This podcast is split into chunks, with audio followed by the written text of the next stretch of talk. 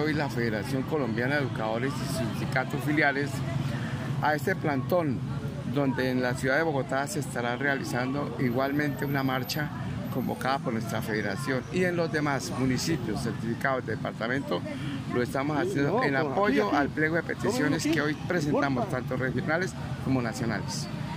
¿Hay algunas solicitudes especiales? ¿Mejorar la, educación, eh, la salud de ustedes?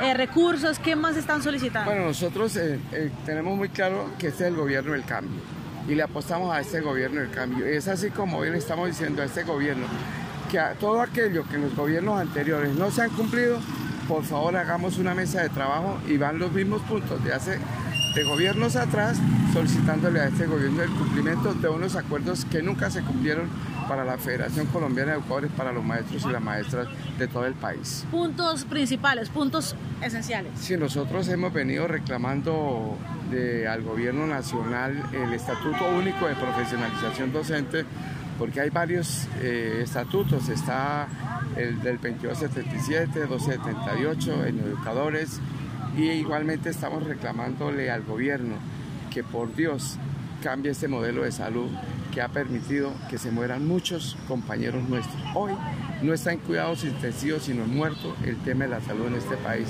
Y ese es uno de los ejes más centrales que hoy la Federación Colombiana de Educadores y Sindicatos Filiales le reclamamos a este gobierno, ese cambio de salud para tener un mejor bienestar, tanto los maestros y los maestros como todo el pueblo colombiano. ¿Y si no les, y si no les cumplen, qué va a pasar? No, esto hoy no podemos decir que no nos va a cumplir porque estamos presentando el pliego con otras líneas gruesas en temas de bienestar, en temas de un tema muy puntual que ha venido generando mucha situación y son los cinco minutos que se incluyen o se incluyen en el descanso, inclusive lo que ha sacado el gobierno nacional del retiro compensado, esos son temas que se van a llevar a la mesa, eh, algunos nuevos y unos que vienen de atrás.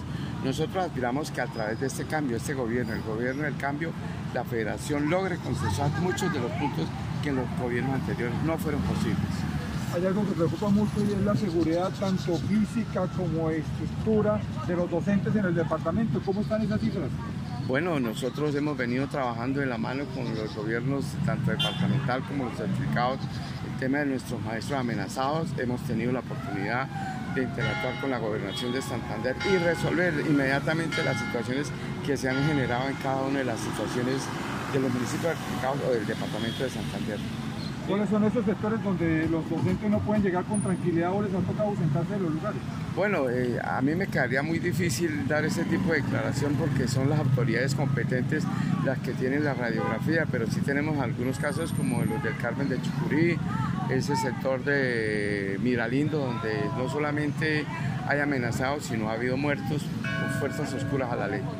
Sobre el sistema general de participación, ¿en qué consiste esa...? Lo más importante que hoy el Magisterio y la Federación Colombiana de Educadores le reclama al Gobierno Nacional es que sea incluido en el Plan Nacional de Desarrollo del Sistema General de Participación que permite más recursos para la educación de los niños, que permite más recursos para el bienestar de los docentes, que permiten más recursos para la infraestructura, bibliotecas, mapotecas, aulas especializadas, porque Santander, por decirlo así, es un departamento más rural que urbano los invitaría a que conocieran cómo está la gran mayoría de instituciones en total abandono.